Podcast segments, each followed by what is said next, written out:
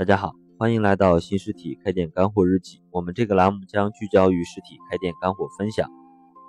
最近和一些想开店的新手聊他们关于开店的想法，我发现很多人其实对于如何开店还是处于一个比较迷茫的阶段。一般这个时候，我的建议是要他们先明确好开店前的四个预期。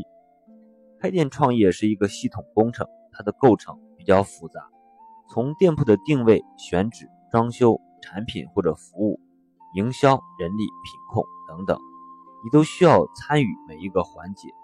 即使只是开一家店这一个系列的事情，也足以让我们疲惫不堪了。还记得我们开店的第一问吗？就是开店前必须要先问自己一个问题，那就是我准备好了吗？其实很多时候，理想很丰满，现实很骨感，计划和实际的效果之间往往有比较大的差异。所以，我们每个老板在决定开店创业之前，建议至少要在心理层面上做好以下四个预期。第一是要做好对成本控制的预期。现在很多实体行业的成本都是三高一低，也就是房租高、人才成本高、利润低。可以说，实体开店是一个比较烧钱的行业，开一家店至少也要十几万。光房租和装修也是一笔不小的成本投入。假如你不会成本控制，那么失败的概率和风险就会很高。虽然很多人会强调做生意钱不是攒出来的，而是挣出来的，但是点滴的积累和成本的节约，实际上是可以让你的店存活得更久的。一个店是不是成功，最大的判断标准，就是应该看它可以开多久。以及它是否持续在盈利。开店绝对不是一锤子买卖，只有源源不断的盈利才是这个商业模式成功的标志。第二是要对开店以后的生活做合理的预期。其实开店并不是像很多人想象的那样过一种安逸的生活，尤其是开店这个店铺成熟之前，你的工作繁重程度其实会远远超过其他很多行。所以，选择开店创业之前，你必须要做好个人牺牲大量生活时间的准备。这绝对不是以每天八小时的工作，而是意味着七乘二十四小时全年无休的生活。以我的一个朋友为例，他们夫妻俩经营着两个餐厅，每天早晨一开门，晚上都是最后一个走，完全没有周末。从食材的采购、制作，再到售卖，到售后，每一个细节。都需要关注，工作是很繁重的，是超出一般人的想象的。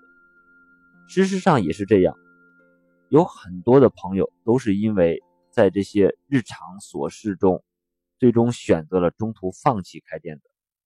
还是我的这个朋友为例，虽然他们很辛苦，但是他他们从中也找到了很多乐趣，很他们很喜欢这种生活。小两口生意很不错，他们的生意也远超。大部分他们店铺的平均的生存状态，因为喜欢这个行业，所以他们的生意不错，夫妻俩累并快乐着。第三是对竞争对手要有合理的预期，我们要了解竞争的本质就是客户的选择，所以除了你的直接竞争对手以外，还会有一些潜在的竞争对手。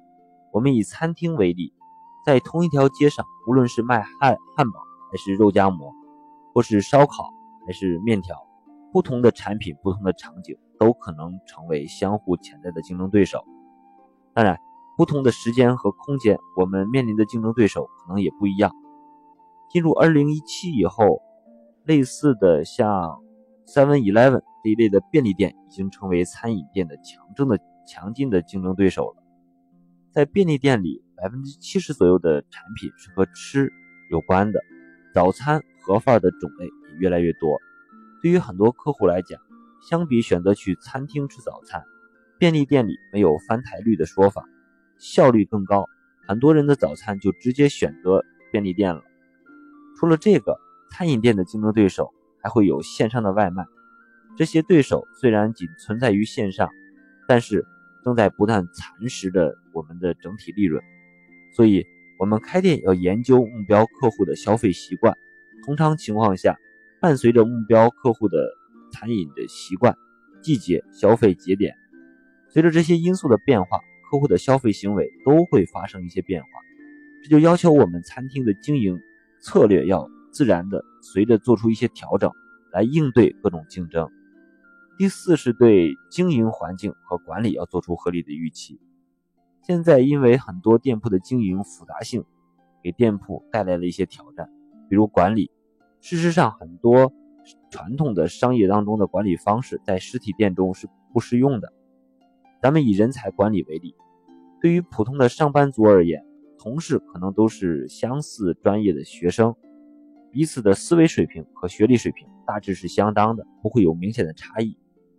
但是实体店却不是这样的，很多情况下，我们招聘来的都是来自各行各业的，而且受教育的水平也有比较大的差异，这对店老板的耐心和管理能力是一种比较大的挑战。又比如咱们的流程管理，当小店的生意日益红火，开分店或者连锁经营可能是一种选择，但是这就意味着你的店需要相当严格的流程管理和标准化体系。要从人治过渡到制度治理，而且我们还必须对经营的环境有相应的预期。要知道，实体店是不可以避免需要和工商、税务、城管、消防等政府部门打交道的。所以，关于这四点，建议每一个想要开店创业的朋友，必须在心理上和计划上做好准备。我们常说。开店创业就像一把双刃剑，既然你选择了它，就要享受它带来的利益和快乐，还要承受它给你带来的困难和煎熬。选你所爱，爱你所选，这就是开店创业的真谛。最后，建议大家点击订阅按钮，持续关注一下我们这个栏目。关于更多开店的问题，大家可以加我的微信“开店日记”的全拼，进行深入的交流和咨询。开店是一种修行，让我们一路同行，每天进步一点。谢谢大家。